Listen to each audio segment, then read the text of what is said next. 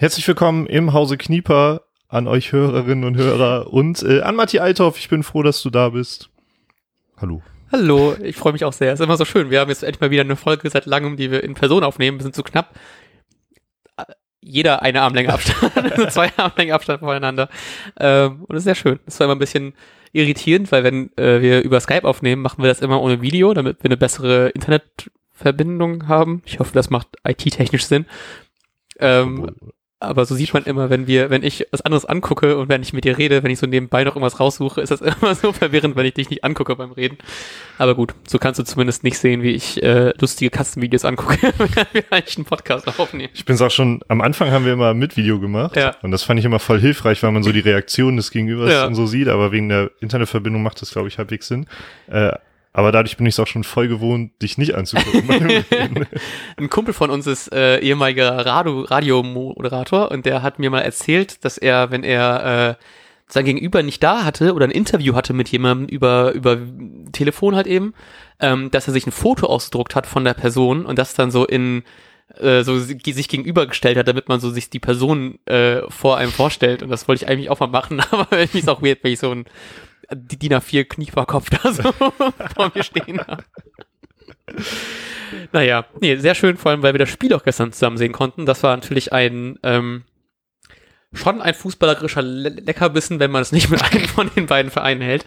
Ähm, und bin auch ein bisschen froh. Eigentlich habe ich ein bisschen schon überlegt, ob wir direkt nach dem Spiel aufnehmen sollen, aber ich glaube, ich war noch sehr Gefühls, im so Gefühlsmischmasch, dass ich nicht direkt was dazu hätte, glaube ich, sagen können, weil es doch schon, puh, muss man erstmal ausatmen danach. ja, ich muss auch zugeben, dass ich, ähm, eventuell werde ich das auch noch in dieser Folge tun. Ich weiß nicht, ich bin aber schon wieder besser drauf. Aber gestern war ich ziemlich frustriert von allem eigentlich. Obwohl man natürlich bedenken muss, dass man gegen Bayer Leverkusen gespielt hat, die, äh, ja, viele Anforderungen an sich selbst in dieser Saison haben und natürlich auch eine super Mannschaft und so. Ähm, in den letzten Wochen vielleicht nicht ganz so performen und Punkte, gepunktet haben, wie sie wollten, aber trotzdem natürlich eine klasse Mannschaft ist und ein 2-2 ähm, im Normalfall super gut ist, aber mich hat einfach super viel gestört. In der Re also am meisten eigentlich die Leistung in der zweiten Halbzeit, dass Mhm. dann nicht mehr so wirklich was kam, dass du, du, ich glaube, ich habe es irgendwann mal auch gesagt, man war da mal froh über drei Sekunden Entlastung, wenn der Ball mal irgendwie weggeschlagen wurde oder so und äh, nicht immer dazwischen gekommen ist, dann ähm, habe ich mich über andere Sachen hin und wieder mal aufgeregt, die wir gleich bestimmt noch ansprechen. Und dann war natürlich noch die äh, Situation in, der- in, den, in der Nachspielzeit, wo ich schon wieder dachte, ich verstehe diesen Sport nicht mehr. Ja, irgendwie, ich habe da, äh, irgendwie, wir kommen da ja gleich eh noch zu, aber es gab ja echt, sollen wir direkt dazu kommen, zum Handspiel, dann haben Ja, wir auch den, ich, den Elefanten im. Raum. Ähm, ich fand das, ich fand das voll gut, weil, also ich fand das, ich habe mir versucht nachher einzureden, dass ich das doch ganz okay finde, weil ja auch dieses Handspiel abgepfiffen worden ist von Leverkusen. Mhm. Ähm, und da denke ich mir auch, das ist halt eben so ein dummes Handspiel, weil das ist so ja keine Vergrößerung der Körperfläche, was ja auch irgendwie eine Zeit lang, glaube ich, so ein richtig ausschlagendes äh, Argument war, pro oder contra äh, Handspiel geben. Und da ist einfach so, wenn der den, wenn der, zumindest wenn ich es noch richtig im Kopf habe, wenn der die Arme nicht vor seinem Körper verschränkt, nimmt er halt den Ball mit seinem Schritt oder sowas mit und dann geht er auch in die gleiche Richtung. Sollte er also die Arme so halb vor sich gekreuzt, nimmt das damit mit. War das so? Ja, ich glaube, das ist auch mehr. Es ist, es ist, glaube ich, objektiv ganz, ganz schwer. Sag mal so, Kofeld, ich muss doch schon, deshalb musste ich an Glück wieder ganz schnell lachen, hat er im Interview auch gesagt, er war kein Top-Torwart, aber so hat er damals die Bälle Ja. festgehalten. Nee, ich meine ich meine den, das äh, Tor von Le Leverkusen. Ah, Entschuldigung, worden ist. Oh, äh, Das, da habe ich äh, nicht richtig zugehört. Ist aber ja, so schön, weil wir, wenn wir miteinander reden und ich deine Verwirrung in deinem Blick sehen kann. ah, fuck, sorry. Ähm, ja, nee, das war keine, keine Vergrößerung der Genau, und deswegen würde ich das, hätte ich auch im, im Nachhinein gedacht, so, das würde ich eigentlich auch als Tor zählen la lassen, weil ich denke mir so, wenn der halt eben dann nicht seine Hände hat, sondern einfach seinen Bauch zum Einsatz nimmt, kann er den Ball auch so nach vorne sich vorlegen und dann das Tor damit einleiten. Und ähm, äh, deswegen habe ich im Endeffekt so ein bisschen gedacht, okay, es sind zwei Elfmeter-Entscheidungen, die ich nicht so ausgelegt hätte. Deswegen ist es eigentlich fair, dass das Spiel so ausgegangen ist, wie es Hm, ist. Ja. Ähm, wobei es ja auch bei Leverkusen ein klares Tor war. Bei uns müsste der Ball erstmal rein, also Elfmeter Ja. ist ja auch nicht immer ganz klar, ob der dann reingeht oder nicht. Wohl wäre da, habe ich eine recht gute Bilanz hat. ähm, und deswegen kann ich so ein bisschen damit im Nachhinein leben, aber ich finde halt eben, wenn man das anders betrachtet, ist es ja trotzdem gesagt, man darf im, Angra im Angriff sich nicht, also man darf im Angriff die Hand nicht verwenden. Ähm, deswegen ist es klar ein Handspiel gewesen vom, vom angreifenden Leverkusen da, aber verteidigen Leverkusen da war es halt eben so ein bisschen, ich kann das Argument der Stützhand teilweise verstehen, aber auch nicht so richtig, weil es ist halt eben so, er, klar kann man da irgendwie so die einen An Arm haben, aber er bewegt sich schon auch aktiver zum Ball als zum Boden irgendwie und deswegen, weiß nicht, finde ich das krass, dass gerade in so einer spielentscheidenden, also mega spielentscheidenden Szene, ich meine, das 3-2 von Leverkusen, ups, ähm, Top Timing hier, ähm, soll wir es einfach über, äh, übersprechen und hoffen, dass unsere Ah, Mikrofons nicht so gut schnell- sind? schnell abgehoben. gut. Ähm, das Haus Kniep einfach immer sehr busy. ähm, dass man, ich hoffe, es hat man gehört, dass gerade das Telefon gegangen ist, weil Ja, sonst das wäre wär das mega mega strange. Ja. Also das Telefon ist gerade gegangen, ich hoffe, man hat es gehört, damit das Sinn macht, was wir gerade erzählt haben. Ähm, äh, ach so, dass das, ähm, dass die spielentscheidende Szene war ja irgendwie in der 93. Minute oder so und dann, dass sich der Schiri nicht mal die Mühe macht, sich das anzugucken. Also ich weiß nicht, was da aus Köln gekommen ist, dass man direkt sagt, Stützhand ganz, ganz klar, weil das fand ich sieht nicht so ganz, ganz klar aus wie Stützhand Ja, dass man da nicht einfach mal sagt, komm, ich nehme jetzt, jetzt gerade die Minute raus aus dem Spiel, nimm deswegen vielleicht auch ein bisschen einfach viel zu, also so ein bisschen so Gewusel aus dem Spiel raus, weil nach so einer Aktion wird auf jeden Fall das ein bisschen alles stressiger werden, ja wahrscheinlich auch. Mhm. Einfach um alle Gemüter ganz kurz zu beruhigen und zu sagen, ich mache jetzt das ganz in Ruhe, ich gehe jetzt ganz kurz zur Seite hin, guck mir das an. Ich meine, dafür haben wir diesen, diesen Bildschirm am, am, am Rand und das verstehe ich einfach gar nicht. Also, dass man da nicht mal kurz hingeht, hingeht und das äh, sich anguckt, das finde ich schon krass. Aber Ja, also ähm, erstmal zum Leverkusener Tor. Ich habe es mir, oder allgemein, ich habe es mir auch danach irgendwie schön geredet, weil ich glaube, wir hatten, ja, wir hatten ja auch schon mal so eine Situation, glaube ich, äh, ähm, wo Füllkrug oder so den Ball mit der Hand gespielt hat vor einem Tor gegen äh, Hoffenheim Mhm, diese Saison, ähm, was auch keiner so richtig verstehen kann und Ja. will. Und genauso war es jetzt mit Leverkusen, so dass mir Leverkusen niemals leid tun würde, aber ein bisschen in dem Fall halt schon, weil es war einfach für mich nach meiner intuitiven Wahrnehmung ein regelkonformes Tor, was glaube ich gefühlt jedem so geht, aber es sind Mhm. nun mal die Regeln, okay. Und da habe ich mir jetzt versucht, so schön zu reden. Ähm, ja, und diese Szene dann da von Amiri in der letzten Minute, das kann ich halt überhaupt nicht nachvollziehen. In dem, also gestern Abend überhaupt nicht. Heute Morgen war es langsam wieder so ein bisschen anders und mittlerweile hat auch der DFB eine Stellungnahme dazu. Also, warum war es erstmal anders? Ähm, mit ganz viel Wohlwollen kann man vielleicht äh, das, das da so als leichte Stütze ansehen. Die Ja. eine Hand geht so Richtung Boden, so halb, Ja. aber ich glaube eher, weil er halt liegt und wenn er den Ellbogen ausfährt, seitlich, dann geht der Hand halt zum Boden. ja, irgendwie so. Und Und Kofelds Spruch war ganz lustig mit dem Torwart. Kofeld, und ich finde aber, Kofeld hatte auch irgendwie recht. Es war echt, es war eher eine Torwartpose als eine, Ja. ich leg mich mal kurz hin, Pose. Ich fand auch, was da ein bisschen so dazu ge- beigetragen hat, ist, ich habe mir das jetzt gerade eben nochmal in den Highlights anguckt, nur die Szene in der Zeitlupe, die gezeigt worden ist, drei, vier Mal am Stück und ich fand, es sah immer so aus, als würde er, als würde er trotzdem noch beim Rutschen so nach, nach oben gehen mit den Händen, Mhm. halt eben, um mehr zum Ball zu gehen. Und das ist dann so keine Stützer mehr, das ist dann ja wirklich eine aktive Bewegung auch zum Ball irgendwie hin. Und klar, wenn du dich aufstützt, bleibst du dann irgendwie liegen, ziehst dich vielleicht nach oben. Aber ich finde auch, dass er nicht also Stützhand finde ich auch so ein bisschen, er fällt ja halb, er müsste doch eigentlich, um dich zu stützen, für einen Stützhand musste er eigentlich auch aktiv zum Boden hingehen. Das tut er halt eben auch nicht. Ja, also er, er fällt praktisch hin mit den Händen recht nah noch am Körper und wird dann praktisch größer. Und das ist so, wirkt nicht so wie so eine Stützhand, sondern eher so wie eine Torverhinderungshand. Ich musste auch die ganze Zeit übrigens von Anfang an an eine Situation, die ist le- leider nicht vergleichbar, weil es, meine ich, letzte Saison war, von Augustinsson denken, wo er mal ausgerutscht ist und beim Ausrutschen durch, durch, ja, mich, durch das Ausrutschen mit der Hand den Ball berührt hat und wo jeder sagen würde, das war niemals Absicht. Ja. Äh, trotzdem war es Elfmeter und es war halt aber leider letzte Saison so, dass die Vergleichbarkeit nicht so ganz da ist Ja, aufgrund der neuen Regeln, aber trotzdem musste ich direkt daran denken und habe mich halt, als wäre der Fan super ungerecht behandelt gefühlt, weil es halt äh, und auf der einen Seite ist dann, was du gerade, glaube ich, auch schon gesagt hast, so ein lächerliches Handspiel, was irgendwie kein Handspiel ist von Leverkusen, wird geahndet als kein Tor. Ja. Und auf der anderen Seite wird irgendwie so ein super deutliches Handspiel, wo der Ball irgendwie durchgegangen Mhm. wäre sonst, ähm, ist dann kein Handspiel. So die Regeln besagen, ich hoffe, dass ich das gleich nicht verdopple mit dem, mit der Stellungnahme des DFB. Deshalb habe hab ich mich aber auch ein bisschen beruhigt. Und zwar steht in den Regeln, ein Spieler berührt den, also es gibt kein, ähm, kein Handspiel, sondern alles geht nochmal weiter, wenn ein Spieler berührt den Ball im Fallen mit der Hand oder dem Arm, wobei sich seine Hand, sein Arm dabei zum Abfangen des Sturzes zwischen Körper und Boden befindet und nicht seitlich oder senkrecht vom Körper weggestreckt. Ich kann mir das letzte halt eben nicht so richtig reimen, ne? Also zusammenreimen. Seitlich oder senkrecht vom Körper weggestreckt. Ja, und Nee, als erstes habe ich da auch so an, an Florian Kofeld im Interview gedacht, der Ja. direkt gesagt hat, bei der Belehrung wurde auf diese Stützhand hingewiesen. Ja. So, ich glaube, hiermit ist diese Stützhand womöglich gemeint, aber ähm, es wird nicht als Stützhand benannt, sondern hier sagt man halt zwischen Körper und Boden zum Abfangen des Sturzes. Hm. Und weil der Ball flach gespielt war und Amiri gesprungen ist, war, waren, waren die Arme nun mal zwischen Boden Ja. und Spieler, dass man irgendwie die, diese Aktion in diese, in diese Regel mit rein ähm, Ich frage mich auch so ein bisschen, also das ist natürlich jetzt ein bisschen vielleicht sehr fein das ausgelegt, aber ob das so ein bisschen ist, weil es immer der Hand, der Arm ist, also immer Singular und er dann auch ja eigentlich schon mit beiden Armen reingeht, ob das dann dadurch schon wieder so, weil ich meine, theoretisch stützt du dich doch, wenn du fäll- also es hängt auch ein bisschen davon ab, wie man fällt, ne, aber so Ja. wie er dann so schräg reinfällt, stützt du dich eigentlich mit beiden Armen, oder? Ach, ich weiß nicht, ich finde das irgendwie, äh, Soll ich den DFB Ja, mal bitte, vorlesen?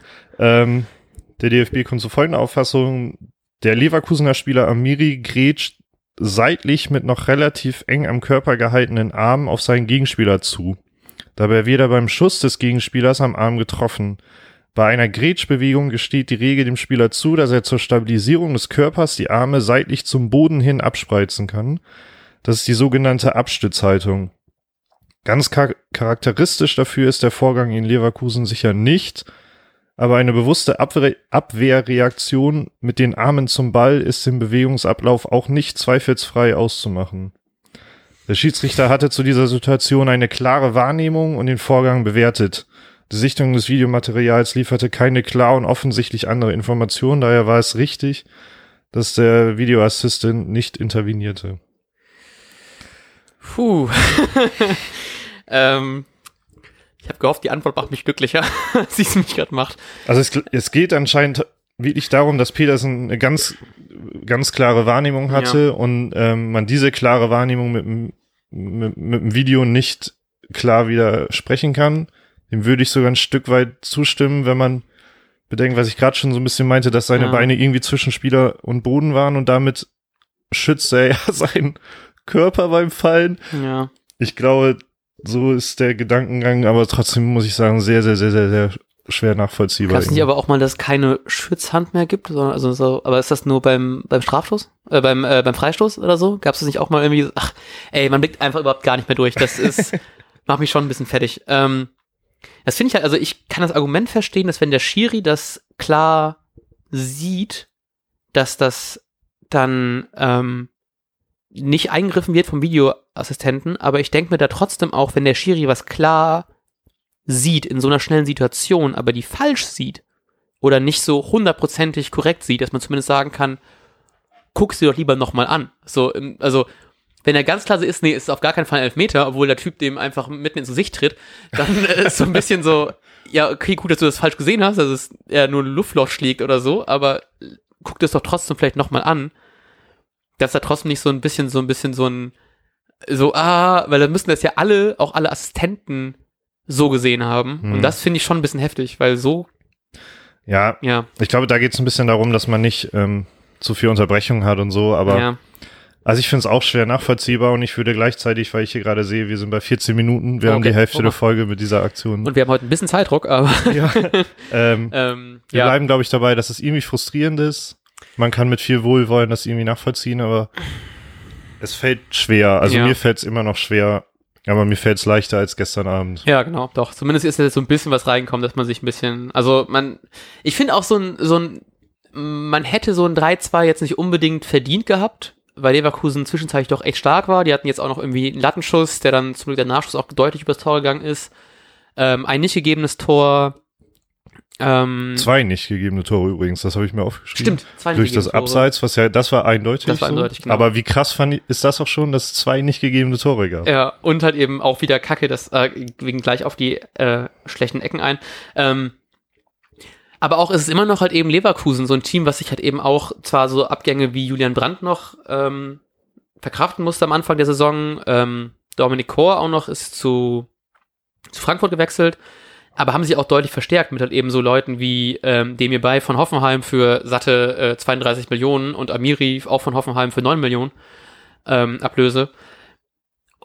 Und es ist immer noch ein Champions League-Spiel und auch ein, äh, ein Champions League-Team und auch ein Team, wo ich wirklich gedacht habe am Anfang, die werden auf jeden Fall deutlich weiter oben sp spielen, als sie es gerade tun und auch wegen so solchen Leuten wie ähm, Kai Havertz den ich immer im Kopf habe, weil als wir vor zwei Saisons mal bei Comunio gespielt haben, äh, als wir mit Comunio gespielt haben zusammen, ähm, hast du mir irgendwie acht Millionen für ihn angeboten, als er aber so eine Saison hatte, wo er noch gar nicht so stark war. Und das habe ich voll bereut. Ich habe den die ganze Saison behalten. er war da noch nicht so gut. Ähm, und von daher, also man kann schon glücklich sein mit dem Punkt, aber wenn man halt eben das einfach aufwiegt, wie krass diese letzte Szene eigentlich war, kann Leverkusen auch eigentlich ganz glücklich sein mit diesem Punkt. Ähm, ja.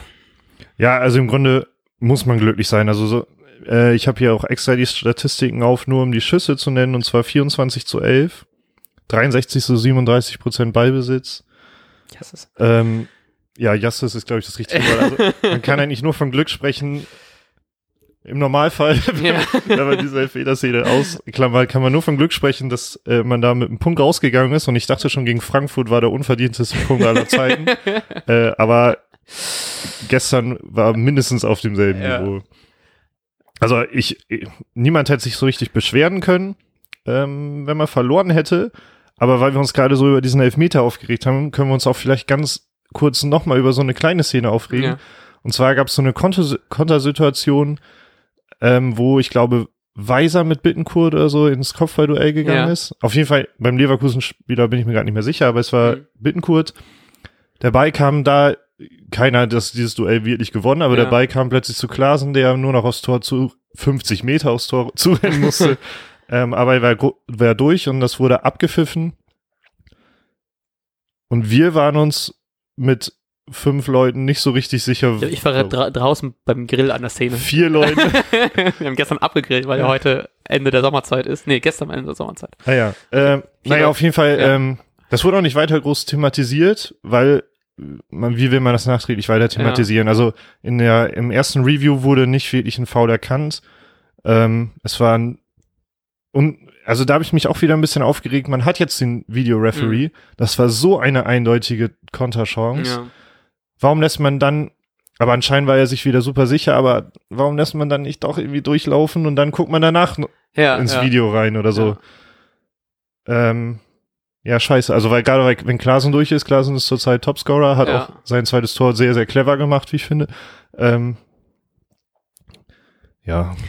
Ja, schwierig, ne? Weil man dann wirklich so klar, also ob man dann so eine Szene einfach durchlaufen lässt, einfach nur so auf, so komme was wolle, und dann ist dann so ein bisschen die Frage, wenn dann, also ich, ja, ich, ich, ich verstehe das, dass man da irgendwie jetzt sowas den, irgendwie, ich finde, man setzt den Videoschiri häufig irgendwie für die falschen Sachen einfach, also dann nicht ein für Sachen und teilweise dann Sachen, wo man einfach das ausnutzen kann, dass man jetzt ein bisschen diese, dass der Schiri auch so ein bisschen so einen Zeitfreiraum hat, also einfach zu sagen, wir können jetzt eine Szene la laufen lassen, gucken, was sich aus entwickelt und im Nachhinein dann auch vielleicht reinschalten. Was das Spiel zwar auch irgendwie anders machen lässt, aber an sich kann man ja sowas auch mal so ein bisschen, um so Pro-Argument zu sammeln, macht es dann ja voll Sinn, wenn das kein Foul war, ist ja auch scheiße, das dann abzupfeifen. Ja, richtig. Dann, ja, also ich fand auch so, so Kofel hat den Schiri auf jeden Fall im Nachhinein sehr, sehr ähm, gelobt und wollte auch nicht im, ich habe nachher noch die PK gesehen, ähm, wollte auf gar keinen Fall den Schiri irgendwie kritisieren, trotz der Szenen und war auch immer sehr zurückhaltend, meinte auch so, hey, wir können nicht auf jeden Fall froh sein, den Punkt mitgenommen zu haben. Ich fand ihn aber an Stellen fand ich so ein bisschen, dass er das Spiel nicht so richtig unter Kontrolle hatte. Also ich finde, er hätte deutlich irgendwie mehr gelbe. Ich weiß nicht, wie viele es gab, aber ich glaube nicht so nicht viele. So viele. War bist du ganz schnell offen hier nebenbei? Habe ich gerade nicht offen. 2 zu 1. Also 2 zu 1.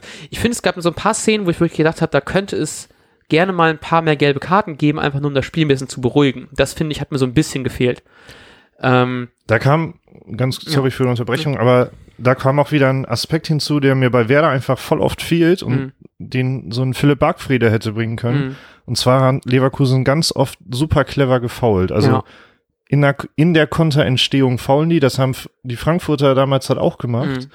Ähm, und die faulen so früh, dass es noch nicht so ganz klar taktisches Foul, ja. gelbe Karte ja. ist, sondern die faulen schon in der ähm, Konterentstehung. Und da würde ich mir manchmal aber dann doch vielleicht mal eine gelbe Karte mehr äh, wünschen. Ja. Denn wer da kann nun mal kontern mit Bittenkurt und Raschitz hat man die perfekten Spieler dafür. Mhm. Ähm, und dann ist es bestimmt auch ganz, ganz sicher sind das bewusste Fouls, die dann gemacht werden und damit auch taktisch.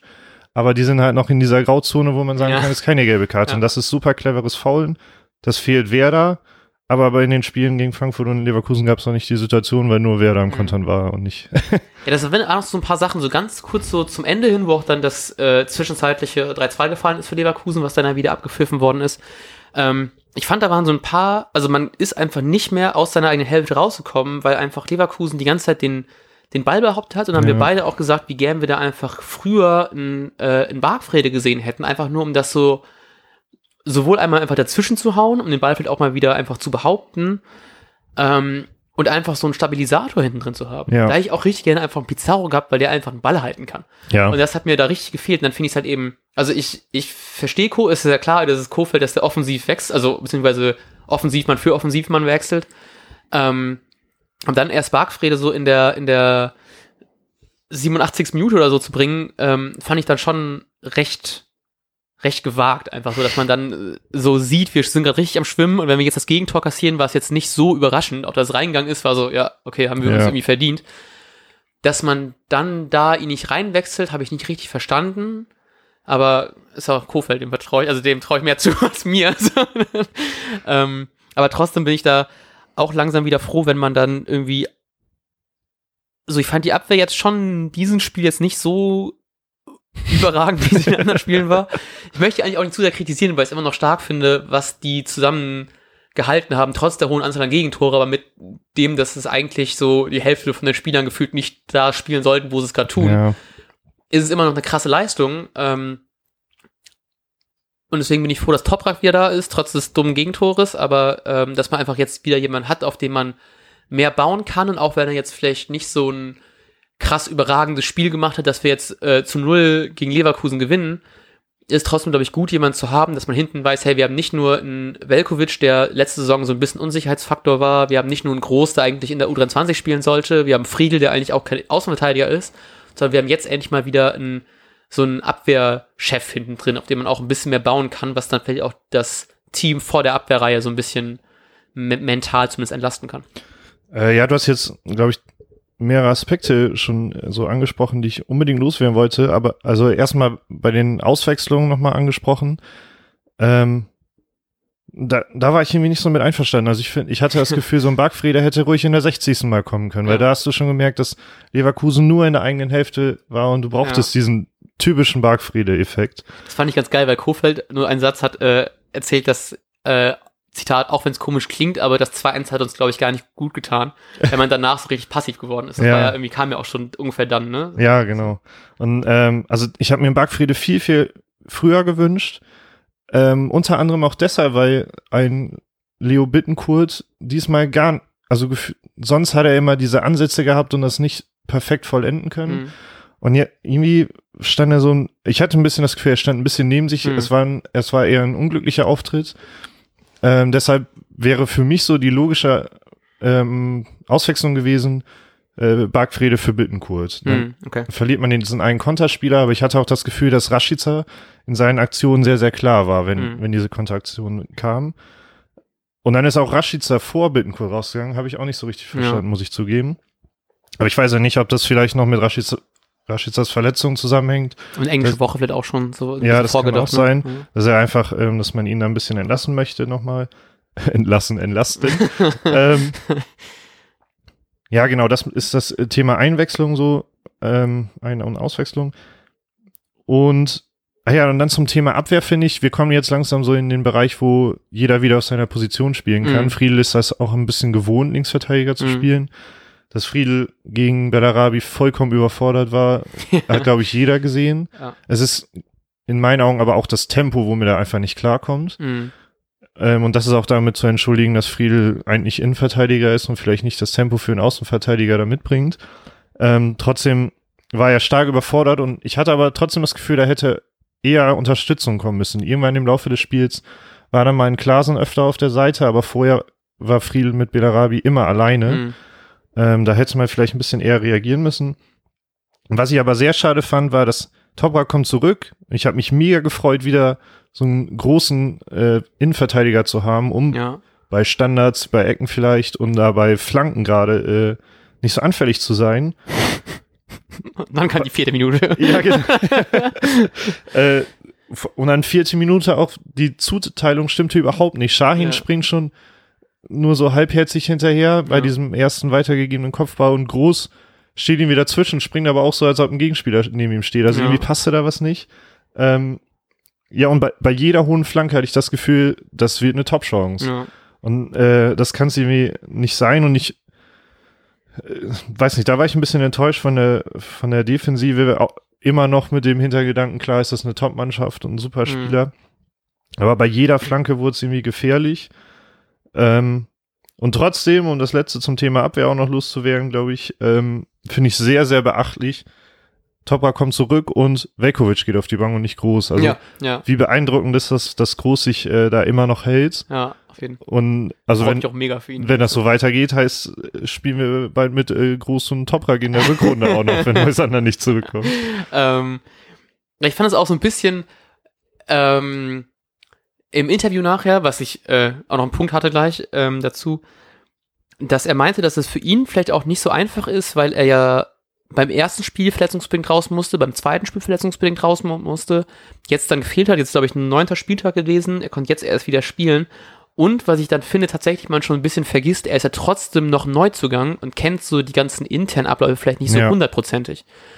Und dass er da halt eben so ein bisschen die, die, die Eingespieltheit im gesamten Team einfach vielleicht ihm auch noch fehlen, ähm, vergisst man, glaube ich, einfach recht schnell, weil es schon so äh, gefühlt, ja, jetzt ungefähr Hälfte der, der Hinrunde ist jetzt um, dass man da einfach dann ähm, ähm, ihm auch noch so ein bisschen, also dass man so, so vielleicht leichte Stellungsfehler da schon irgendwie entschuldigen kann, wenn man das so mitbedenkt, plus diese, einfach diese langen Ausfallzeiten. Ähm, und was ich aber krass fand, ist, was ich mir im Interview von ihm richtig, richtig leid getan hat, wo ich heute auch noch die ganze Zeit dran denken musste, ist, dass er irgendwie 85. Minute oder so im Dreh herum, ich habe es gerade nicht genau im Kopf, aber es gab diese Szene, wo er ähm, von einem Leverkusener den Schuh ins Gesicht bekommen hat und dann noch irgendwie äh, so, glaube ich, den, weiß ich nicht was, das Knie oder die Hüfte oder sowas gegen sein Gesicht. Dann lag Mhm. er ganz kurz am Boden, hatte eine Platzwunde an der Nase, nachher noch mit einem Pflaster im Interview noch gesehen. Ähm, und er hat dann erzählt, dass er es voll krass fand, weil einfach keiner von den Leverkusenern, weil es direkt so an der Leverkusener Bank war, zu ihm gegangen oder irgendwie was zu ihm gesagt hat, gefragt hat, was los ist. Ähm, Ich glaube, er hat sogar gesagt, die haben was gesagt, was Genau. gar nicht so nett war. Genau, dass die von der Bank aus auch noch irgendwie ihm wahrscheinlich irgendwie Zeitspiel äh, äh, zugerufen haben. Also irgendwie, Ich habe das sogar als schlimmer interpretiert, als ob die ihn beleidigt haben sogar Ach, oder so. okay, also okay, ich, ja. er wirkte dafür, dass es ein Sky-Interview ist, wo die Spieler Ja. sich immer mega zurückhalten. ja, Er wirkte es richtig getroffen. So. ja richtig ja. getroffen und schon vergleichsweise ehrlich für so ein Sky-Interview. Ja, genau. Und das tat mir leid, weil er hat äh, sechs Jahre da gespielt und er sagte dann irgendwie, ja, dass von der Bank irgendwas kommen ist, auch keiner hat sich nach ihm erkundigt. Und dann meinte er, sowas hätte er äh, nach sechs Jahren und all dem, was er für Leverkusen auch getan hat, nicht verdient. Und das fand ich schon, also mir tat das richtig, richtig leid, das zu sehen. Ich wollte ihn einfach nur so in den Arm nehmen und sagen so, ey, komm, das wird Ich schon. fand, das war auch so ehrlich, weil er ganz klar zum Beispiel Peter Bosch und das Trainerteam rausgenommen hat dabei. Ja, genau. Und es Ja. ging ihm wirklich um die, um die Mannschaft, glaube Genau. ich, dann hauptsächlich. ja, Und das tat mir auch super leid, weil das halt, auch wenn Leverkusen echt unsympathischer Verein ist, ja, äh, nochmal schlimmer gemacht genau, hat. das hat's da irgendwie schlimmer gemacht und ich, ich finde, man hat ihm schon angesehen, dass ihm das ja auch wirklich wehgetan hat. Ja, irgendwie. genau. Und das fand ich richtig, also es hat mir mega leid. Ich habe heute auch noch richtig oft dran gedacht, so auch, wenn man sich die Highlights von The Zone anguckt, sieht man direkt am Anfang Toprak, dachte ich direkt so, oh nein, der Arme. so, ich hoffe, dem geht's heute wieder gut. Mega gebrauchter Tag, auch ja, so auf jeden Fall. Eigentor, wo er nichts für konnte, Ja. irgendwie, also blöd gelaufen einfach. Ja, ach man, der Arme. Naja, ähm, wie viel Zeit haben wir noch? Du musst nämlich gleich ja schon äh, wieder auf, auf Achse. Auf Achse. Äh, ja, im Grunde haben wir keine Zeit mehr, aber ich würde noch so kleine, ähm, kleine Dinge nennen. Gerne. Ähm, Maxi Eggestein ist so ein Thema, was von vielen anderen, glaube ich, angesprochen wurde, von Mhm. uns noch nicht, weil ich es auch noch nicht so empfunden habe, dass Maxi Eggestein eine schlechte Saison spielen Mhm. würde oder so. Ähm, es ging aber letzte Saison schon darum, oder es ist ja auch passiert, dass Maxi Eggestein zu so einem Führungsspieler geworden ist. Ja. Ein absoluter Stützpunkt der Mannschaft.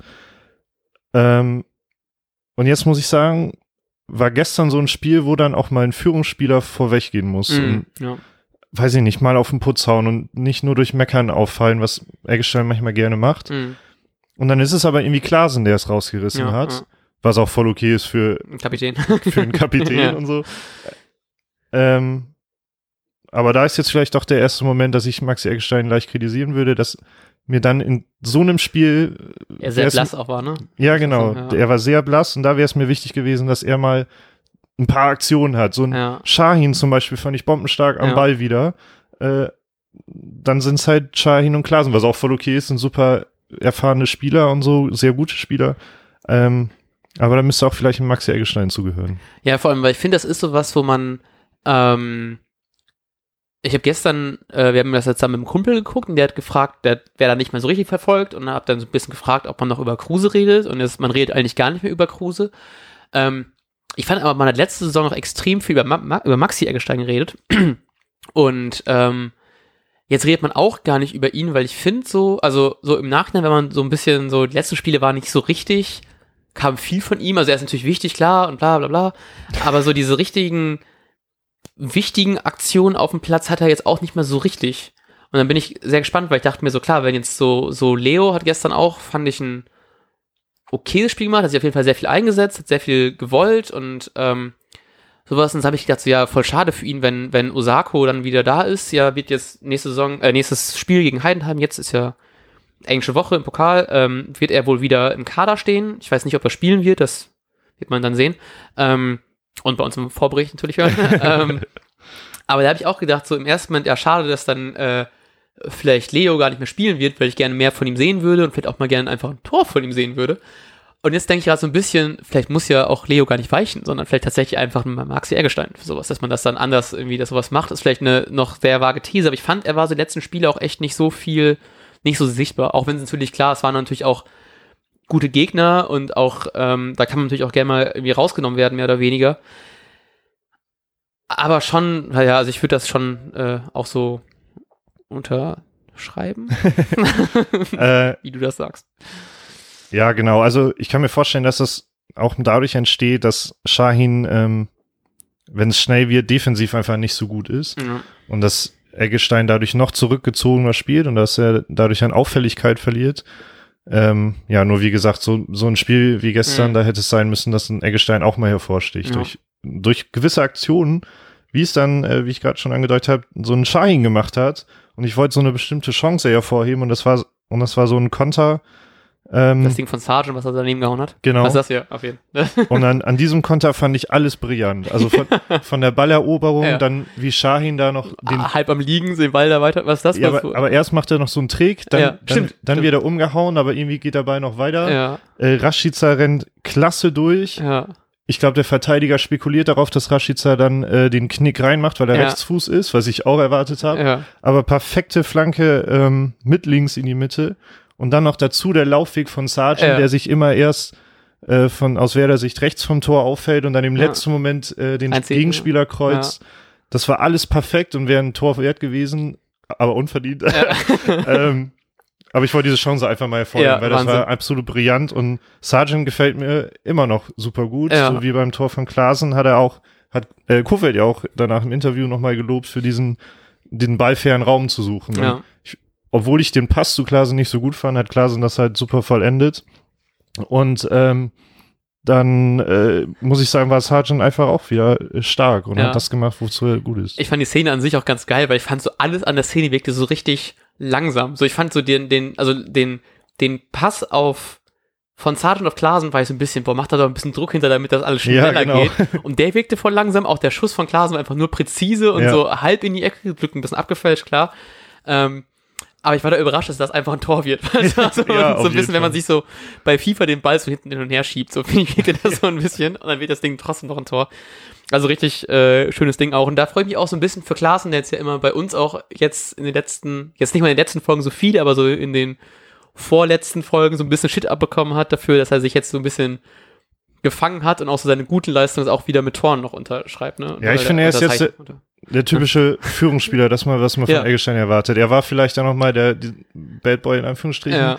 Ähm, und jetzt ist aber einfach Leistung, was er dann Ja. bringt.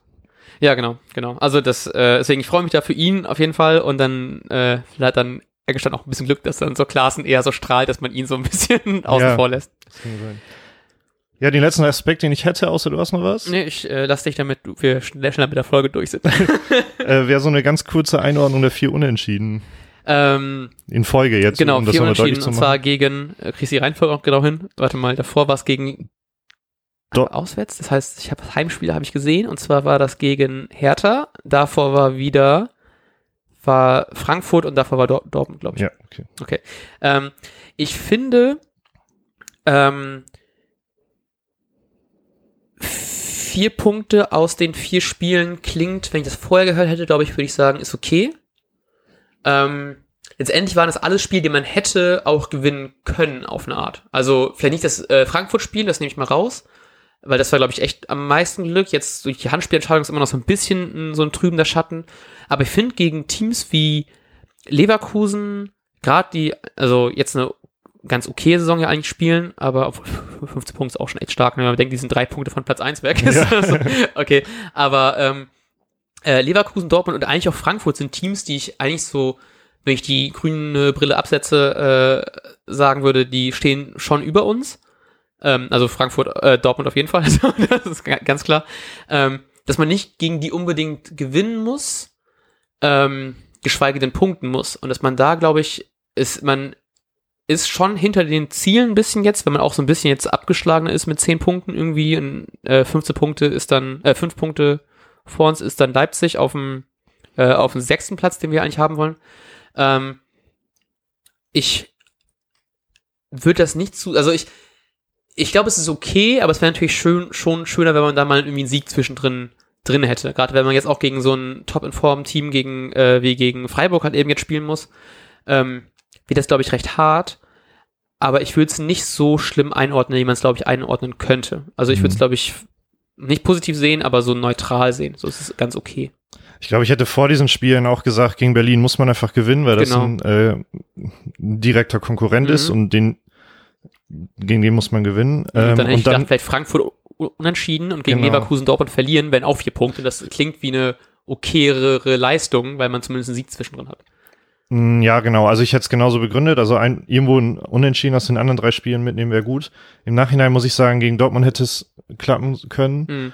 Ähm, gegen Hertha hätte es klappen müssen. Und dann wären es sechs gewesen. Das wäre eine deut deutlich besser gewesen. Äh, vor allem, und das, das macht mir so ein bisschen Angst, wenn man sich dann das Programm anguckt, anguckt der nächsten Wochen, ist halt nicht nur formstarke Freiburger, die jetzt sogar Leipzig geschlagen haben, danach ist es auch noch Gladbach, dann ist es Schalke, dann ist es Wolfsburg.